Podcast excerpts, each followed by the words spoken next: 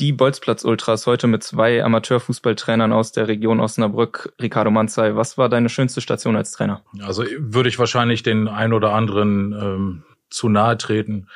Grundsätzlich waren fast alle Stationen positiv, teilweise mit sehr, sehr schönen Erinnerungen. Die erste Hasbergen war zehn Jahre. Da ist natürlich am meisten hängen geblieben, vor allem weil man auch äh, 20 Jahre in Hasbergen gewohnt hat.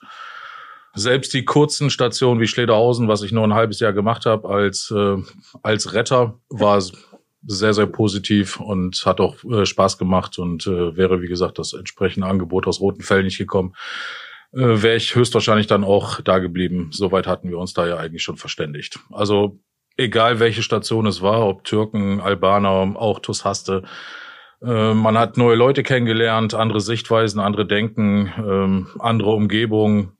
Und äh, alles hat eben halt seinen Charme gehabt und man hat's mitgenommen in den über 20 Jahren. Das war Ricardo Manzai. Wir sind heute die Bolzplatz Ultras mit zwei erfahrenen Trainern, Ricardo Manzai und Michael Wüstmann. Bolzplatz Ultras, der NOZ-Podcast zum Amateurfußball in Osnabrück und Umgebung.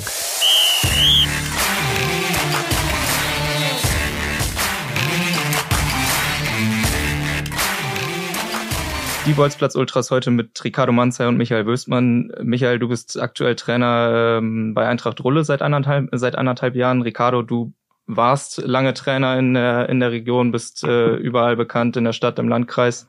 Jetzt, äh, du hast es eben schon erzählt, äh, beziehungsweise hast deine Karriere eigentlich schon runtergerattert, aber erzähl äh, trotzdem gerne nochmal, wie, äh, wie deine Karriere abgelaufen ist, so die wesentlichen Stationen. Äh, erzähl gerne nochmal. Groß geworden bin ich ja in Thüringen, in Jena, war da auf dem Sportgymnasium und ähm, in, äh, Anfang der 90er kam dann das Angebot äh, vom VfL Osnabrück.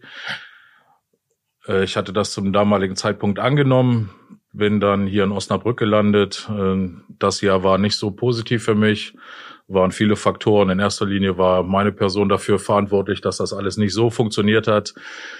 War dann in dem Jahr danach bei Sportfreunde Lotte und ähm, danach, wie gesagt, ich war wohnhaft in, äh, erst in Osnabrück, drei Monate im Ibis. Danach habe ich in, in Hasbergen eine Unterkunft gefunden, habe dort mit äh, Nico Fehlauer ge äh, gewohnt zusammen, hm. zwei Jahre lang. Und äh, ja, da die sportliche Karriere sich nicht so dargestellt hat, wie ich mir das eigentlich vorgestellt habe, ähm, habe ich äh, mich dann irgendwann Gaster Hasbergen angeschlossen. Wir haben, äh, ich habe mit Nico damals in einer Kneipe gewohnt und wir haben die Jungs, äh, die dort äh, aktiv waren, häufiger eben halt vor der äh, Theke kenn äh, kennengelernt und getroffen und ähm, ja, es war total nett äh, und die haben dann, wie gesagt, gefragt, ob ich äh, sie unterstützen kann und dann habe ich äh, gesagt, okay, kann ich mir vorstellen und zum gleichen Zeitpunkt habe ich dann äh, eine Jugend übernommen, die damalige B-Jugend in Hasbergen und äh, habe dort begonnen zu spielen und auch äh, die Jugend zu trainieren. Danach äh, ich weiß gar nicht, zwei Jahre war ich da, äh, bin ich dann zu Sportfreunde Ösede gewechselt, äh, damals mit äh, Mickey Wirz, Uwe Grafe, Dirk Westermann, Torge Prado, äh, Fernando Cayero, äh, Jörg Timmermann, äh, also die diverse richtig, richtig gute Fußballer. Ähm, die Zeit war auch nicht so erfolgreich, die wir damals hatten. Ich hatte aber zu dem Zeitpunkt, als ich gewechselt bin, immer noch die B-Jugend trainiert in Hasbergen. Und ähm, dadurch, dass dieses Kapitel Öse da auch schnell beendet war, ähm, ich glaube, Uwe Grave, Grafe und äh, Jelko Tesic blieben noch über während der Saison. Und äh, der Rest ist gewechselt. Und ich bin dann wieder zurück zu Hasbergen. Und äh, die Jugend habe ich dann weiter trainiert, hatte sehr, sehr gute Spieler dabei, also Lars Brackschulze als Niedersachsenliga, äh, also Auswahlspieler, Matthias Ulrich, der dann später ja auch ähm, Profi wurde beim VfL Osnabrück, dem auch viele, viele Türen offen standen, aber er den Weg über den VfL genommen hat. Und dann irgendwann 98, da war ich gerade mal 23, äh, hatten wir eine schwierige Phase innerhalb der Mannschaft und äh, da hatte sich dann der Vorstand dazu entschieden, äh, einen neuen Trainer zu, zu suchen und, und innerhalb der Mannschaft sollte dann die Entscheidung fallen. Und man hat mich mehr oder weniger auch irgendwo da in diese Richtung gedrängt, dadurch, dass ich äh, die Jugend schon trainiert hat. Äh, wir, äh, in, ich glaube, zum damaligen Zeitpunkt in der zweithöchsten B-Jugendklasse äh, gespielt haben. aus, also aus der Kreisebene bis hoch in die damalige Niedersachsenliga. Darüber gab es nichts mehr. Und äh, ja, da bin ich dann dahin geblieben und habe mit äh, 23 den Spielertrainer dann gemimt. Michael, bei dir war es ein bisschen anders. Äh, du hast bis, glaube ich, vor zwei Jahren noch gespielt, ist richtig, ne? Und jetzt äh, bist du Trainer bei deinem Heimatverein. Erzähl mal, wie ist es dazu gekommen? Ja, ich habe bis vor zweieinhalb Jahren noch in der ersten selbst gespielt. Äh, hatte dann überlegt, das äh, ja mal sein zu lassen. Und äh, auf, ja, auf Nachfrage von Robert Borbelt, der damals unser Trainer war, hatte mich, hatte ich mich dazu entschlossen, dann als Co-Trainer mit ihm zu starten. Michael Bürgel war ja vorher zusammen mit Robert hier in Rolle Trainer. Äh, der hat aufgrund seiner, ja, seines Wohnens in Quakenburg dann äh, ja, den Rücktritt angezogen, äh, angetreten in Rolle und äh, da hat Robert mich gefragt, ob ich das, ob ich da Interesse dran hätte und äh, habe ich mich relativ schnell für entschieden. Und ja, dann letzten Winter oder im vorletzten Winter wurde ich dann äh, von unserem Fußballobmann gefragt, ob ich mir das zutrauen würde, das dann auch äh, ganz alleine zu machen, beziehungsweise dann mit jemandem anders als Robert und äh, da habe ich dann auch relativ schnell zugesagt. Ich meine, es ist, äh, wie gesagt, dein Heimatverein. Äh, hattest du eigentlich schon immer auf dem Zettel irgendwie? Du warst lange Jahre Führungsspieler auch in der ersten, ähm, ist ja kein Geheimnis. War das ähm, für dich immer irgendwie auf dem Zettel, auch mal Trainer zu werden? Oder hast du gesagt, äh, irgendwie, weiß nicht, lass uns mal schauen, irgendwie Trainer muss nicht unbedingt oder hattest du das immer irgendwie schon so im Kopf? Ähm, ja, ich hatte vor, vor, vor einigen Jahren, vor sieben Jahren oder so, hatte ich schon mal äh, zusammen äh, mit Simon Garthaus die A-Jugend trainiert. Da sind äh, sehr, sehr viele Spieler aus der jetzigen Mannschaft auch dann noch in der A-Jugend gewesen. Mhm. Äh, der Jahrgang mit Julian Havichhorst, Julian Rosberg, ja äh, Mathis Escher, also ein relativ, relativ großer Anteil der Jungs, die da in der Jugend waren, äh, ist jetzt auch Stand der ersten Herren oder sag ich mal, wichtiger Bestandteil der ersten Mannschaft und ähm, da in dem Jahr hat mir schon sehr viel Spaß gemacht. So direkt darauf hingearbeitet habe ich eigentlich nicht. Also ich war auch dann relativ überrascht, dass der Anruf damals von Robert kam und äh, aber um dann noch dabei zu bleiben, fand ich, war das eine gute Idee und äh, mir hat sehr, sehr viel Spaß gemacht. Und äh, ja, jetzt äh, Trainerberuf momentan macht mir halt auch sehr viel Spaß. Ja. Ricardo, wie war es bei dir? Hast du als, als Spieler schon irgendwie damit geliebäugelt? Du hast gesagt, du bist ja so ein bisschen da irgendwie reingerutscht, aber war es, trotzdem schon immer irgendwie so in deinem Kopf? Ja, geprägt war ich ja über, über den Jugendbereich. Das, äh, das wollte ich eigentlich weitergeben, vor allem den Jugendlichen. Ich hatte mich zum damaligen Zeitpunkt überhaupt nicht damit auseinandergesetzt. Äh, mit 22, 23 äh, stellst du dir eigentlich diese Frage nicht, ob du in kürzester Zeit irgendwann Spielertrainer wirst. Ähm, wenn ich das so jetzt so im Nachgang betrachte, waren es glückliche Umstände, dass ich so lange überhaupt dabei geblieben bin, weil hätten wir nur die Vorbereitungsphase äh, betrachtet, da haben wir nicht ein Spiel gewonnen. äh, man muss dazu sagen, wir haben im Dezember damals, habe ich das übernommen, November, Dezember 98 und in der Vorbereitungsphase zu der Saison, da waren wir in der Kreisliga damals auf Platz sechs, hatten neun oder zehn äh, Punkte Rückstand zur Tabellenspitze und äh, wir haben jedes Vorbereitungsspiel verloren. Und das teilweise auch äh, sehr, sehr drastisch. Und ähm, haben auch gegen Rulle gespielt. Die haben damals äh, in der Bezirksliga, nee, Bezirksklasse oder Bezirksliga gespielt, weiß ich gar nicht mehr.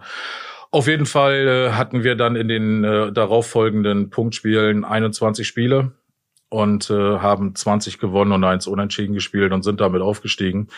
Also hätte ich zum damaligen Zeitpunkt nicht diese, die Serie gehabt, wäre wahrscheinlich dieses Arrangement als Herrentrainer ganz schnell beendet gewesen.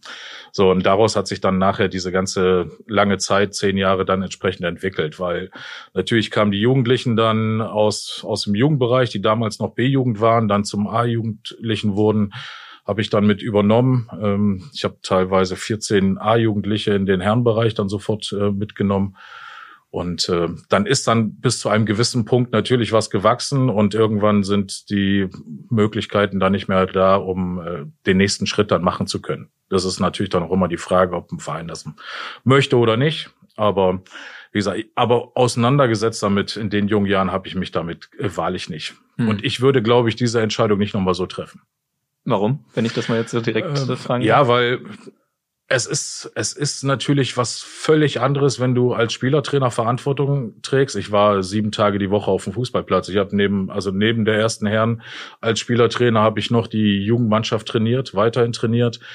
Ähm, man hatte letztendlich eigentlich gar keinen freien Tag. Wochenende war komplett verplant. Ähm, du warst nur unterwegs. Es war natürlich von meiner Seite dann auch irgendwo gewollt. Aber nichtsdestotrotz, ähm, das große Problem ist eben halt als Spielertrainer aktiv zu sein. Und da musst du schon, ähm, also wer mich als Spieler, ich bin ja froh, dass viele mich gar nicht mehr kennen als Spieler.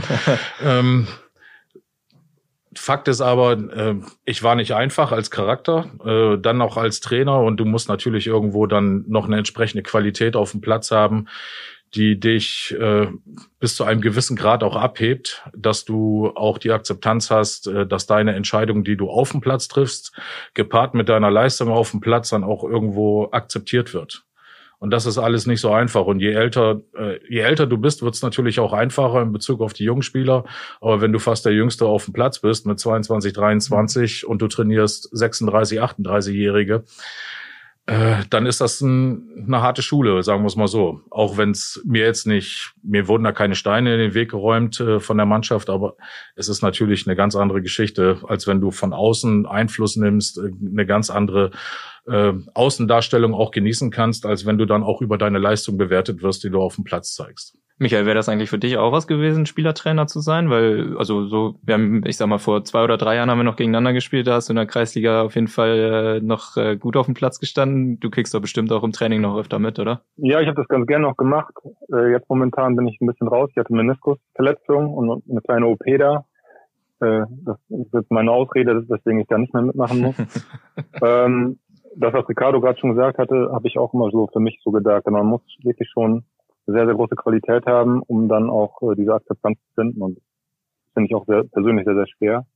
Und äh, kann dann nur diejenigen bewundern, die das dann auch äh, durchziehen, weil also diesen, diese zwei Rollen auszufüllen, ist, glaube ich, wirklich nicht sehr leicht. Ja. Und für mich wäre das, glaube ich, äh, nicht der richtige Weg gewesen. Ja, ja. Ricardo, du bist jetzt ähm, nach äh, vielen Stationen seit zwei Jahren ohne, ohne Job an der Seitenlinie, sage ich mal. Ähm, warum ist das so und äh, was wird dich vielleicht nochmal reizen, so als Aufgabe?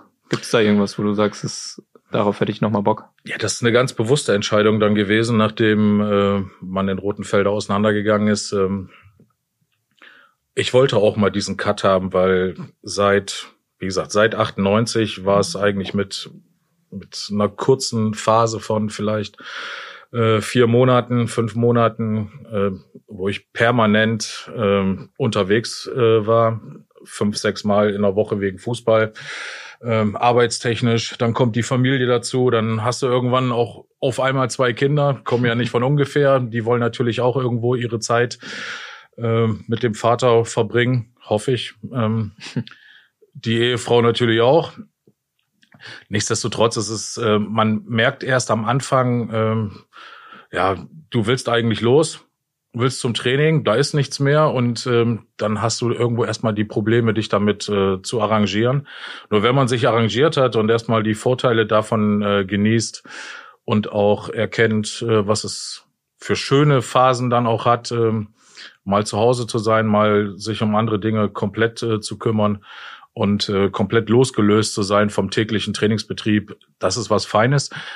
Und dann hat man in meiner Situation auch die Möglichkeit zu sagen, ich muss nicht alles annehmen, was mir äh, als Angebot angetragen wird. Ähm, das muss schon passen. Und also wer mich kennt, der weiß, es von meiner Seite aus komplett liegen unabhängig. Ich muss nicht in der Landesliga trainieren oder in der Kreisliga Stadt oder in der Bezirksliga. Das ist für mich nicht, nicht entscheidend. Entscheidend ist einfach, dass du eine Mannschaft und ein Umfeld hast, die wirklich Bock hat, auch sich zu entwickeln. Weil wenn du das nicht hast, äh, das, was Würsti jetzt in Rolle hat, also anderweitig geht natürlich auch Erfolg nicht. Das muss sich natürlich auch entwickeln und da musst du auch die Leute dazu haben, die das auch ähm, ja, begleiten und auch leben wollen. Und wenn du das hast, stellt sich nachher auch Erfolg von alleine ein. So, natürlich sind da ein bisschen mehr Faktoren noch äh, entscheidend, aber nichtsdestotrotz äh, ist die Grundvoraussetzung, dass du äh, ein Umfeld und vor allem auch Spieler hast, die das wollen. Ja. Und äh, für die ist auch ja, Fußball muss nicht, ähm, wenn ich bei Google suche, nicht unter den ersten drei stehen. Ähm, aber es sollte nicht auf der zweiten oder dritten Seite zu finden sein. So, und ähm, so diese Entwicklung, die ist für mich irgendwo augenscheinlich auch gewesen, dass Fußball immer weiter in den Hintergrund getreten ist bei vielen. Und ähm, ich sag mal, ein Umfeld und eine Mannschaft zu finden, bei der das äh, noch eine entsprechende Priorität hat, ist gar nicht mehr so einfach. Mhm. Aber grundsätzlich ist die Taktiktafel noch nicht äh, komplett eingemottet. Nein, das, das nicht. Ähm, ich bin auch jetzt auch nicht der absolute Freund von Taktiktafeln. Ich bin eher der Pragma äh, also wirklich der praktische Typ. Ich habe dann vielleicht auch eine andere Denke, allein nur aufgrund der Tatsache, dass man natürlich auch über, über einen langen, langen Zeitraum Spielertrainer war und nicht das Ganze eben halt äh, von der Außenlinie dann betrachtet hat. Wenn alles zusammenfließt, äh, äh, hast du natürlich, du erweiterst natürlich auch deinen Horizont, aber Tatsache ist, die zwei Jahre haben sehr, sehr gut getan. Ich habe jetzt auch kein Problem mit dem dritten Jahr. Wenn aber eine vernünftige Aufgabe da ist, wo man sagt, okay, da habe ich wirklich jetzt Bock drauf und die Umstände passen, ähm, hole ich auch meine alten Trainingsanzüge raus und ziehe mich dann an und äh, die dicke Winterjacke und stelle mich bei Wind und Wetter eben halt an, ans Spielfeld ran. Da habe ich überhaupt gar keine Schmerzen. Ja, ja. Aber das muss, wie gesagt, passen. Vielleicht hagelt's ja hier nach Angebote, mal schauen. Michael, du brauchst im Moment keine Angebote, du bist wahrscheinlich super zufrieden. Wir müssen natürlich auch äh, über eure Situation in Rolle ein bisschen sprechen. Ihr seid letztes Jahr äh, komplett problemlos eigentlich aufgestiegen in der Kreisliga Nord. Endlich hat's geklappt nach, nach langen Jahren einer Spitzengruppe. Ähm, jetzt steht ihr nach, äh, nach fünf Spieltagen, äh, beziehungsweise ihr habt, glaube ich, vier Spiele gespielt, steht ihr auf, auf Tabellenplatz zwei in der Bezirksliga. Wo soll das hinführen? Na, darüber machen wir uns gar nicht so große Gedanken, ehrlich gesagt. Ja, wie du schon sagst, wir sind erstmal sehr, sehr glücklich, äh, dass es geklappt hat und äh, so problemlos war es ja nicht aufgrund dieser ganzen äh, Corona-Sache. Hm. War das sehr lange in der Schwebe und wir hatten schon wirklich auch ein bisschen ähm, befürchtet, dass es dann, äh, dass uns das ein bisschen stoppen könnte. Ja, aber an sich äh, in der Bezirksliga sind wir jetzt ganz gut angekommen äh, und äh, wir genießen das eigentlich jetzt. Deswegen äh, würden wir uns einfach sehr freuen, wenn jetzt die Spiele stattfinden können. Und wo das dann hinführt, das weiß man vorher nicht so. Und was, was Ricardo vorhin schon sagte, das ist halt im Moment sehr, sehr angenehm, diese Mannschaft zu trainieren, weil wirklich viele oder alle eigentlich sehr viel Lust immer haben aufs Training, auf die Spiele, äh, sich da voll einbringen. Und ähm, dann, dann macht insgesamt halt sehr viel Spaß und äh, dann zeigt sich das auch in den Ergebnissen wieder. Mhm. Wir sind auf jeden Fall momentan sehr, sehr, sehr zufrieden mit dem, was wir so gemacht haben was, den ersten vier Spielen. Was macht euch denn äh, genauso stark? Kannst du ähm, kannst du irgendwie beziffern, was was so eure große Stärke ist? Ich meine, du hast selber noch mit vielen Spielern zusammengespielt, kennst äh, kennst sie alle irgendwie aus dem FF seit seit vielen Jahren. Was äh, ist so die große Stärke deiner Mannschaft und was ähm, ist vielleicht auch das, was die die Konkurrenten in der Bezirksliga aktuell so überrascht? Ich glaube momentan, also so richtig überrascht ist glaube ich keiner. Ich habe da immer schon, also wir werden immer irgendwie äh, als Geheimfavorit da so genannt. Äh, ich glaube nicht, dass uns jemand unterschätzt und auch nicht da so überrascht ist, weil auch, wie du schon sagst, es sind ja auch einige Spieler dabei, die, die schon ein bisschen länger äh, unterwegs sind. Hm. Ja, woran das genau liegt, ist schwierig zu sagen. Wir haben, wir haben äh, eine Mannschaft, die wirklich Freude hat, Fußball zu spielen und äh, äh, mutig ist und ähm, im Prinzip alles das mitbringt, was man so braucht, um, um erfolgreich Fußball zu spielen. Und das ist halt ja eigentlich eigentlich das Wichtigste. Ne? Also die richtige Einstellung äh, in jedem in jedem Spiel sich voll reinzuhauen, alles das reinzubringen, was man hat. Und dann äh, sind natürlich auch Siege immer hilfreich, dass man dass man sich dann weiterentwickelt und dann auch ein gutes Selbstvertrauen entwickelt. Ricardo, du hast eben genickt, als, als äh, Michael gesagt hat, es ist keiner so richtig überrascht. Ähm, wie verfolgst du die Bezirksliga und hattest du Rolle am Anfang auch so auf dem Zettel, dass es so, so gut durchgeht? Ja, das äh, das ist schwierig, wenn eine Saison beginnt. Das kann äh, mit dem ersten Spiel kann das kippen in der 90. Minute. Dann kannst du einen positiven oder negativen Lauf haben. Unterm Strich bist du natürlich euphorisiert, äh, hast über Jahre hinweg eigentlich die Kreisliga Nord äh, ja immer um den Aufstieg gespielt, hast es nie geschafft. So, dann machst du diesen oder wird dieser Schritt äh, umgesetzt. Äh, Würsti wird Trainer, äh, hat dieses Glück, äh, auf Platz eins eben halt einzulaufen und das auch noch äh, deutlich. Also er hatte ja extrem viele Punkte. Ich glaube, ihr habt in der Hinserie gar kein Spiel verloren. Ich glaube 15 Siege, wenn ich jetzt so richtig, oder 14 Siege, ein Unentschieden. Ja. Kann das sein? Würsti? Äh, wir, haben, wir haben alles gewonnen, nur genau. gegen Achmar verloren. Genau, so war das. nach Achmar. genau, ja, okay. Aber ähm, dann kam natürlich hier die, die ähm, Corona-Pause grundsätzlich war ich jetzt kein Freund davon, äh, so eine so einen Quotienten zu entwickeln, weil mhm. das ist, äh, man kann natürlich dem, jetzt in dem Fall bei Rulle war das, äh, war das okay, aber mhm. es ist eigentlich vom Prinzip her keine Einzelfallentscheidung. Ähm, natürlich wären sie auch, gehe ich ganz stark von aus, äh, auf jeden Fall auf eins eingelaufen bei 30 Spielen, die sie gemacht hätten. Und das auch deutlich. Das Problem ist einfach, wenn du, wenn du so eine Regelung allen Ligen überstülpst, äh, kann es natürlich wie in der Kreisliga Süd sein, dass Filter auf Platz eins steht, gegen alle oberen Mannschaften gespielt haben und die Konstellation ja. im Laufe der nächsten 13, 14 Spiele eine ist, die Hülter eigentlich in die Karten spielen würde, weil man nur gegen die unteren, das untere Drittel als Beispiel oder die untere Hälfte spielen würde. So und ähm, das da einen Quotienten zu hinterlegen, um eine Aufstiegsregelung zu schaffen, halte ich irgendwo für unsinnig. Aber Gut, das müssen eben halt andere entscheiden, deswegen sitze ich auch nicht in diesen Gremien. Fakt ist aber, fußballerisch, äh, was die Qualität innerhalb der Mannschaft in Rolle angeht, äh, ist es eine, eine Mannschaft, wenn sie, wie gesagt, diese Tugenden weiterhin an den Tag legt, immer eine gute Rolle in der Bezirksliga spielen kann. Absolut. Da sind ein paar Granaten in der Offensive bei. Und ähm, das weiß Würsti auch. Wir hatten auch teilweise Spiele, da haben wir 5-5 oder 5-4 gespielt. Ähm, das ist, wenn du in der Defensive eben halt jetzt äh, nicht den Altnationalen hast, sondern äh, was weiß ich, äh, überragende Offensivkräfte, dann geht eben halt so ein Spiel mal 5-5 aus. Und wenn du dann in der Defensive eben halt noch dich gefestigt hast und er hat Offensivqualitäten da vorne, die sind schon echt beeindruckend. Und ja. das für eine Mannschaft, die sich eben halt über die Kreisliga Nord, äh, was auch irgendwo ein Stahlbad ist, aber äh, dahingehend entwickelt hat, dass sie auf jeden Fall eine gute Rolle in der Bezirksliga spielen kann. Nicht umsonst ist es eben halt ein Geheimfavorit für viele, wobei das ja dann nicht mehr geheim ist. Ja, ja. Äh, Michael, ähm, Ricardo hat es angesprochen, äh, eure Offensive ist mit äh, Julian Havichhorst, äh, Julian Rosberg und so weiter äh, richtig gut bestückt, die Klaus Heimann Brüder. Das ist schon das Prunkstück, mit dem, mit dem ihr, mit dem ihr spielt, ne? Es fällt mir natürlich schwer, da jetzt jemanden so rauszuheben. Ich finde, äh, das sind natürlich wirklich äh, sehr, sehr starke Individualisten, die das aber auch ähm, sehr, sehr im Sinne der Mannschaft alles lösen. Das muss man so sagen. Das ist äh, äh, niemand, der, der ähm, sich da wirklich profilieren will aufgrund dessen äh, mhm. und, und äh, dann im, im Mittelpunkt stehen muss. Ja, es gibt schon einige, die sich wirklich richtig weiterentwickelt haben, dass das Talent immer da war, hat man eigentlich, finde ich, gesehen, auch in den letzten Jahren.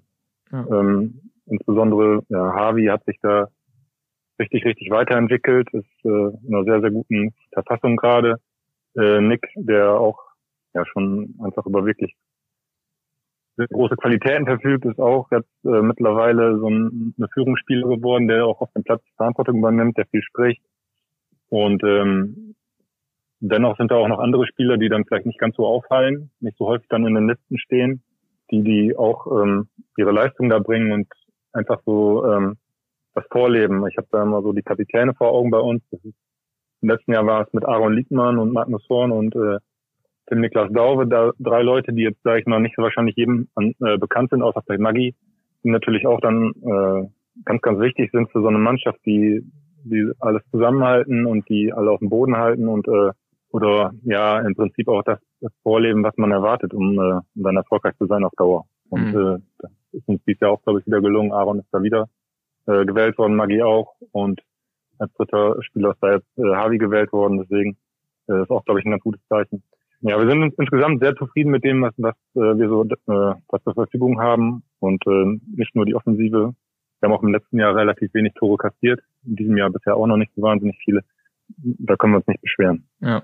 Gab es dann, also wir haben es ja eben auch schon angesprochen, lange Jahre in der Kreisliga Nord immer oben dabei gewesen, den Aufstieg nie, äh, nie gepackt, äh, teilweise sehr bitter, sehr knapp. Ähm, Gab es da auch mal irgendwie einen Moment, wo wo es irgendwie ja hätte zerbrechen können, sag ich mal? Also wenn eine Mannschaft halt wirklich so zusammenbleibt, aber, aber oft eben zusammen dann noch scheitert.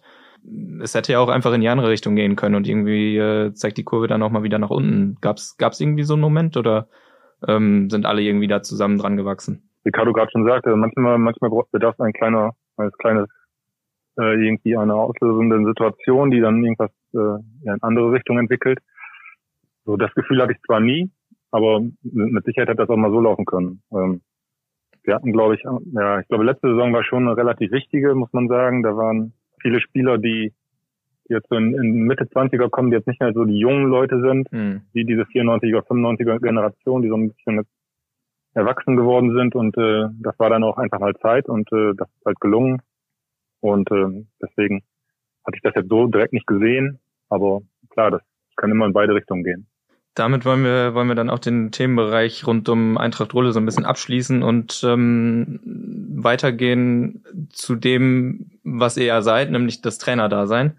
Vielleicht Frage an beide. Wie wird man eigentlich ein guter Trainer? Keiner will. Also die erste Frage ist, äh, wer entscheidet erstmal, ob, äh, ob die Person ein guter Trainer ist? Also schwierig. Ähm, also ich versuche es mal anders man muss, glaube ich, im richtigen Moment äh, bei der entsprechenden Mannschaft oder im, im entsprechenden Verein sein und ähm, die, die Gegebenheiten müssen einfach passen, ähm, weil nicht jeder jeder Charakter passt eben halt als Trainer zu einer Mannschaft oder zu einem Verein, wobei Verein lasse ich mal außen vor, aber äh, nicht jeder Trainer passt äh, zu jeder Mannschaft. So und äh, manchmal ist es eben halt, da erkennst du, da gehst du davon aus, dass das irgendwie passen könnte, dass die Chemie stimmt, aber äh, merkst irgendwann, da hast du doch nicht ja die ja die die die das Bindemittel zwischen Trainer und Mannschaft, äh, dass du wirklich gehört wirst. Ähm, Fakt ist auch, du musst einen, gewiss, ja, einen gewissen Erfahrungsschatz haben, um auch mit äh, mit Menschen und äh, Spieler sind eben halt in erster Linie meistens junge äh, Leute, musst du auch vernünftig umgehen können. Das äh, schaffst du, ich sag mal, in jungen Jahren schwieriger. Je älter du wirst und ähm, je mehr andere Prioritäten du vielleicht auch in diesem Bereich setzt, äh, wird das auch ein bisschen einfacher. Also ich gehe davon aus, dass ich mit 24, 25 so viele Fehler gemacht habe. Ähm, da würde ich wahrscheinlich heutzutage mir denken, 20 Jahre später, was ist mit dir eigentlich los gewesen damals? Aber ähm, das ist auch ein Entwicklungsprozess. Und ähm, ich gehe mal davon aus, ähm, als 23, 24-Jähriger, als ich dann im ersten Jahr auch gleich aufgestiegen bin und äh, kein, kein Pflichtspiel verloren hatte, äh, dachte ich wahrscheinlich, oh, ich bin der Allergeilste auf dieser Welt. Und äh, ein Jahr später hat man erkannt, wenn es wirklich mal nicht so positiv läuft, äh, dass du doch an ganz anderen Stellschrauben auf einmal drehen musst äh, als Trainer, als als Spieler. Und äh, da hast du an viele, viele Dinge gedacht. Äh, was, äh, wie fängst du gewisse Leute wieder ein? Wie motivierst du sie? Äh, wie bringst du sie auf einen anderen Weg? Wie, wie versuchst du Fehler zu, zu minimieren? Äh, trotz alledem immer noch an Stärken zu arbeiten, unter gewissen Voraussetzungen alles. Und ähm, ich denke, wenn das passt, dann kann man sagen, dass man dort gute Arbeit geleistet hat. Das muss nicht unbedingt immer ein Aufstieg sein. Das kann auch ein Klassenerhalt sein. Das kann einfach auch eine Entwicklung von Spielern sein. Ich will das jetzt gar nicht festmachen an irgendwelchen Tabellenplätzen oder an Pokalsiegen oder an Hallentiteln. Das ist gar nicht das Entscheidende, weil wenn ich mit den Türken als Beispiel Adi Vetter Cup gewinne mit überragenden Hallenspielern, dann ist das jetzt nicht unbedingt die absolute Glanzleistung, auch wenn dieser Titel schön ist. Aber ähm, hätte ich das mit Blau-Weiß Schinkel unter anderen Voraussetzungen äh, gewonnen, zu dem Zeitpunkt wäre das was ganz anderes, hätte eine ganz andere Wertigkeit. Man muss das auch irgendwo sachlich irgendwo einordnen. Tatsache ist aber, ähm, ein guter Trainer zu sein, ist immer schwierig. Das sollen die, müssen die Spieler beantworten. Und ich glaube, das beste Indiz ist, äh, wenn du den Leuten und den Spielern dann auch irgendwie unter die Augen treten kannst, kommst du diesen Verein hin, wo du mal tätig warst. Äh, die lassen dich auch äh, ohne Schwierigkeiten rein und bewerfen dich nicht mit äh, Schimpf und Schande und äh, faulen Tomaten. Und äh, vielleicht kriegst du sogar einen Kaffee angeboten und äh, wirst vernünftig aufgenommen. Dann hast du eigentlich dort wahrscheinlich einen positiven Eindruck hinterlassen. Ja. Michael, was macht für dich einen guten Trainer aus? Ja, ich sehe das eigentlich relativ ähnlich wie Ricardo, muss ich sagen. Also ich glaube, da gibt es nicht äh, die eine oder andere, also nicht die, die passende Antwort. Man sieht das auch in, in in den äh, Profiligen gibt es ganz unterschiedliche Typen, die erfolgreich sind und die scheinbar gute Trainer sind. Das ist, ist glaube ich, wirklich, äh, man kann auf unterschiedliche Art und Weise äh, da ein guter Trainer sein. Wichtig ist, glaube ich, wirklich, dass man äh, versucht da irgendwie nicht, nicht äh, zu schauspielern, dass man authentisch ist, sich äh, möglichst, möglichst auch mit weiterentwickelt. Ja, ich bin noch nicht so lange dabei wie Ricardo gerade schon sagte, man macht am Anfang vielleicht Dinge nicht ganz so richtig. Ich habe äh, wirklich Glück gehabt, dass ich hier in Rulle auf eine Mannschaft getroffen bin, die mir am Anfang sehr viel äh, Vertrauensvorschuss gegeben hat, beziehungsweise uns, mit Marco Niemeyer auch zusammen. Und ähm, dann äh, muss man auch ja, einfach sich weiterentwickeln und versuchen, ja auch äh, immer wieder zu überlegen, was man besser machen kann und was man nicht so gut hinbekommen hat, obwohl momentan halt auch, wie, wie gerade schon gesagt wurde, wenn die Leistungen offiziell ja stimmen, äh, die Ergebnisse offiziell ja stimmen, ist ja trotzdem nicht immer alles, alles das, was man getan hat, kann man ja nicht mit immer zufrieden sein. Mhm. Und das ist vielleicht immer ganz wichtig, dass man eine vernünftige Bodenhaftung behält und äh, sich noch irgendwie vernünftig einschätzen kann, auf, auf Leute hört, auf die Spieler hört, auf seinen Co-Trainer hört. Und äh, das alles gehört vielleicht dazu. Jetzt äh, bewegen wir uns ja alle samt äh, im Amateurfußball. Ricardo, du hast eben schon gesagt, äh, Taktiktafel bist du nicht der allergrößte Freund von, aber gehört ja schon noch irgendwie wahrscheinlich immer noch dazu. Ähm, was ist, was ist das Wichtigste? Ist es, ist es Taktik? Ist es irgendwie eine Autoritätsperson zu sein, auf die, die Spieler eben auch hören? Ähm, ist es eine Ansprache an, an Spieler zu richten? Was ist so das, äh, was ein Trainer beherrschen muss, sage ich mal, im Amateurfußball vor allem? Ja, also ich denke, dass du als, äh, als Trainer erstmal in diese Mannschaft reinhören musst. Was hast du eigentlich für Typen? Auf was springen die an? Auf was wird eigentlich Wert gelegt? Äh, welche Qualitäten sind da? Sei es ähm, im zwischenmenschlichen Bereich oder auf dem Platz. Ähm, also du wirst kein Spiel an der Taktiktafel gewinnen. Ähm, ich sag mal, im Wald auch nicht. Diesen Sprüche kennen wir ja alle. Fakt ist einfach auch, äh, der allerbeste Trainer äh, kann draußen am Rand stehen. Wenn die Mannschaft nicht vernünftig funktioniert, äh, hilft das alles nicht weiter. Also äh, ich, das ist, das ist mir zu pauschal. Das, das Problem ist einfach, ähm, jeder hat so seine Vorstellung und die müssen kompatibel irgendwann mal auf dem Platz umgesetzt werden. Also dass, dass wirklich dort äh, innerhalb der, der Mannschaft auch geglaubt wird, dass das, was du im Training versuchst umzusetzen, nachher im Spiel auch funktionieren kann. So egal, vor allem wenn du auch neue Dinge ein, einwirfst. Wichtig ist, ähm, dass du natürlich irgendwo Wiedererkennungswert hast, aber du musst neue Dinge auch irgendwo einflechten, weil sonst nutzt du dich natürlich auch ab als Trainer. So, und nachher ist es wichtig, dir was schwer fällt, vor allem zu Beginn, grundsätzlich, eigentlich musst du irgendwo immer alle gleich behandeln, obwohl das eigentlich vom Prinzip her gar nicht geht. Hm. Also ich sag mal, du, du hast natürlich immer einen anderen Kontakt zum Kapitän, der irgendwo verlängerter Arm der Mannschaft ist, als, ich sag mal, zu Nummer 22, auch wenn es schwer fällt also ich mache mich da ehrlich, das ist natürlich auch, du hast einen anderen Umgang, auch einen häufigeren Umgang. Das heißt nicht, dass die Art und Weise anders ist, aber du hast, du hast halt mehr Kontakt zu diesen und tauscht dich auch anders aus als mit Nummer 16 oder 17. Das ist einfach eine Tatsache. Das heißt aber nicht, dass du respektloser oder also respektlos gegenüber Nummer 16 bist, sondern äh, das sollte irgendwo auf der gleichen Ebene sein das, dann sollte man sich da in dieser Hinsicht natürlich auch nichts vorwerfen. Natürlich hast du mehr Kommunikation mit denjenigen, die dann auch das Ganze tragen sollten. So auf, du musst ja irgendwo Säulen haben, auf dem das Ganze fußt.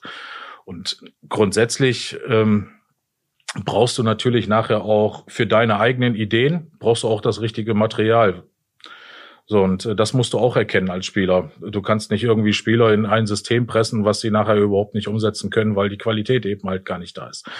So, und nachher ist es auch die Frage, wie viel Zeit bekommst du, um gewisse Dinge vielleicht auch zu verändern als Trainer. Also ich sag mal, wenn du wenn du nur auf kurzfristigen Erfolg aus bist, äh, dann brauchst du vielleicht einen Schleifer und eine Autorität, also einen autoritären Typen. Wenn du aber jemanden, wenn du eine Mannschaft entwickeln willst, brauchst du eher den vielleicht den Pädagogen, der der dich darauf äh, ja hin, hinarbeiten lässt, äh, dass du auch wirklich besser wirst. So und das ist im eben halt schwierig. Das ist aber nachher auch die Frage, was will der Verein eigentlich? Mhm. So, ist der erpicht auf kurzfristigen Erfolg, sprich auf dem Aufstieg, Meisterschaft, was auch immer? Oder will er einfach äh, einen Verein, eine Mannschaft entwickeln, wo vielleicht nachher die zweite oder dritte Mannschaft auch nachzieht? Und du hast irgendwo eine Philosophie, nach der du gehst. Und das ist eben halt, da muss man eben halt auch als Trainer gucken, ob das passt. Ja. Michael, wie, wie wichtig hältst du oder für wie wichtig hältst du in dem Rahmen auch Lizenzen? Ich glaube, du hast eine B-Lizenz, ne? Äh, ich bin da noch bei. Das hat mit Corona ein bisschen ah, okay. Schwierigkeiten gegeben. Ja. Ja, wie läuft das ab ja? und äh, ja, wie, wie wichtig ist, ist sowas auch für dich? Ja, das ist halt, da es bei mir relativ spontan alles kam, äh, bin ich mit den Lizenzen gar nicht so hinterhergekommen. Also ich äh, habe das äh, da in Basinghausen als hilfreich empfunden. Ähm, nicht komplett immer, muss ich auch sagen. Hm. Ähm, am, am besten finde ich eigentlich dann, wenn man sich mit den äh, Kollegen, die dann da auch sind, unterhalten kann, wenn man da wirklich viel, viel Absprache hat äh, und sich austauschen kann, Erfahrungen austauschen kann. Ähm, da sind auch teilweise wirklich Leute, die schon schon lange dabei sind und äh, ja, das ist, glaube ich, immer eine, eine gute Sache. Ja, wie gesagt, da, so kann ich gar nicht so richtig viel zu sagen, weil ich da noch nicht komplett mit durch bin. Aber ansonsten ist es natürlich äh, schon irgendwie empfehlenswert, wenn man, wenn man im Verein, auch im Jugendbereich, ja, lizenzierte Trainer hat, Trainer, die sich zumindest äh, damit beschäftigen, äh, und ähm, ja, da nicht diese, ähm, ohne da jetzt irgendwelche Väter diskreditieren zu wollen, aber diese typische, ja, ich, mein, mein Sohn spielt da mit, dann trainiere ich die mal eben. ja, das, das fällt schon, fällt schon auf, wenn man da ganz vernünftiges Training machen kann und äh, dafür finde ich äh, im Jugendbereich und dann natürlich aber auch im Herrenbereich sind, äh, ja, sind Lizenzen nicht unwichtig. Jetzt äh, ist das ist das Trainerdasein auch eins, das immer mit viel Aufwand verbunden ist. Mein Trainer Tobi Langemeyer sagt immer, er ist 24 24 Stunden am Tag, sieben Tage die Woche ist der Trainer, äh, ist äh, immer für uns da und so. Ähm, wie hoch ist der Aufwand und warum macht das trotzdem so viel Spaß? Ja, der Aufwand ist, ähm, ich finde es momentan noch erträglich. Ich muss aber auch sagen, dass ich äh, jetzt gar nicht so so ähm, enttäuscht war, als dann diese Corona-Zeit kam, weil es ist halt schon auch, ähm, bei uns war es ein Aufstiegsstress, sage ich mal. Mhm. Und äh, ich kann das mir auch gut vorstellen, wie schwierig das erstmal ist, wenn man dann gegen den Abstieg spielt und äh, von Spiel zu Spiel ähm, dann wieder nur denkt. Und ähm, das ist schon, schon, auch wenn es nur in so einem kleinen äh, Amateurbereich ist, schon auch, glaube ich, relativ anspruchsvoll. Ja, man ist reichlich beschäftigt mit ähm, Telefonieren, mit WhatsApp heutzutage. Ähm, die Spieler äh, versuchen halt zu erreichen. Man versucht immer wieder äh, Trainings zu planen, sodass die, äh, dass die, Spieler sich möglichst nicht aus äh, nichtigen Gründen abmelden. Dass es Spaß macht, dass man äh, alle zusammenhält. Man ist relativ früh dabei, wieder auch schon wieder die neue Saison zu planen. Viel Aufwand, aber es macht auch eigentlich äh, sehr viel Spaß. Ricardo, was macht am meisten Spaß am Trainer da sein? Also für mich war Trainingsarbeit. Also wirklich auf dem Platz zu stehen. Ich glaube, ich glaube, äh, viele meiner Spieler wissen, dass äh, sie sie haben sich beschwert, dass sie eigentlich äh, keine Trainingseinheit unter 90 Minuten haben, eher zwei oder manchmal auch länger auf dem Platz standen. Ja, das macht's letztendlich auch aus, ähm, dass du auf dem Platz diese Dinge eben halt versuchst umzusetzen, auch wenn dem ein oder anderen. Ich habe eine andere Grund, Grundeinstellung. Ich ähm, was ich nicht auf dem, im Training mache, mal im Spiel erst recht nicht. So, und das muss eben halt passen. Und wenn ich, wenn ich vernünftig trainiere und diese Dinge eben halt vernünftig umsetze, dann kann ich auch ein bisschen früher Feierabend machen. Und wenn das nicht funktioniert, dann äh, muss ich eben halt ein bisschen länger dabei bleiben.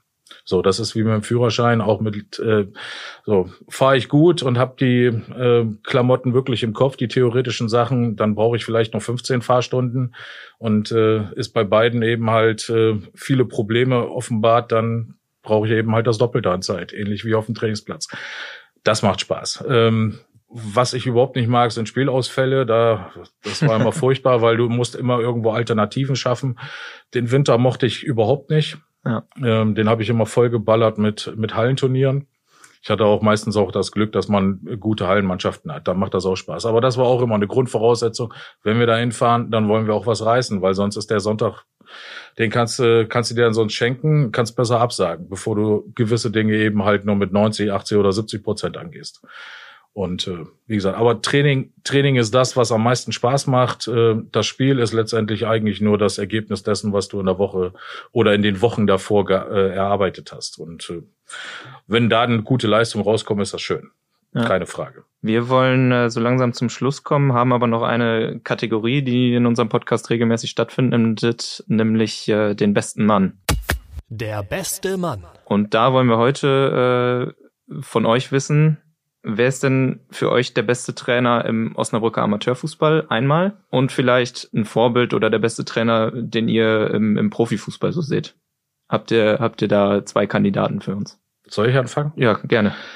Ähm, also, wer über Jahre hinweg, auch wenn er, glaube ich, nur bei zwei Vereinen tätig war, aber wer über Jahre hinweg immer zwei Stationen und das schon, äh, das ist Thomas Lüken in meinen Augen. Das mhm. ist äh, der Hollage gezeigt hat, dass er über einen langen Zeitraum eine Mannschaft formen kann, auch ähm, weiterentwickeln kann und äh, hat, glaube ich, in Hollage in der Kreisliga auch mit der Mannschaft angefangen und jetzt in Foxtrupp und als damals äh, der, ich glaube damals der Schatzmeister von der Herr Mentrup, der hatte mich gefragt und ich sagte Thomas Lüken und sofort, wenn ihr Thomas Lüken als Trainer bekommen könnt in Foxtrupp, nehmt ihn.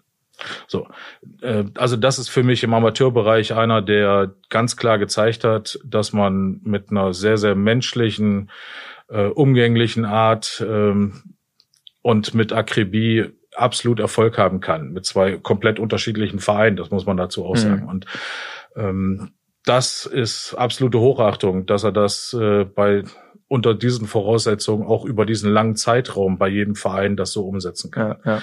Also da Respekt beim Pro, bei Profis. Äh, vielleicht machen wir vielleicht, vielleicht machen okay. wir erst Michael zu den Amateuren und dann kommen wir zu den Profis. Das fällt mir echt schwer, bei jemand zu sagen, aber das ist eigentlich auch Thomas Lügen der erste Name, der mir so einfiel. Wir hatten, wir haben jetzt ein Freundschaftsspiel gemacht äh, am, am Anfang der Saison gegen Toxtrup und ich kannte ihn noch gar nicht so richtig, also persönlich und wirklich ein sehr, sehr freundlicher äh, Kollege, der da überhaupt nicht hochnäsig auftritt bei all dem Erfolg, den er schon hatte. Und äh, das ist wirklich jemand, den ich auch genannt hätte.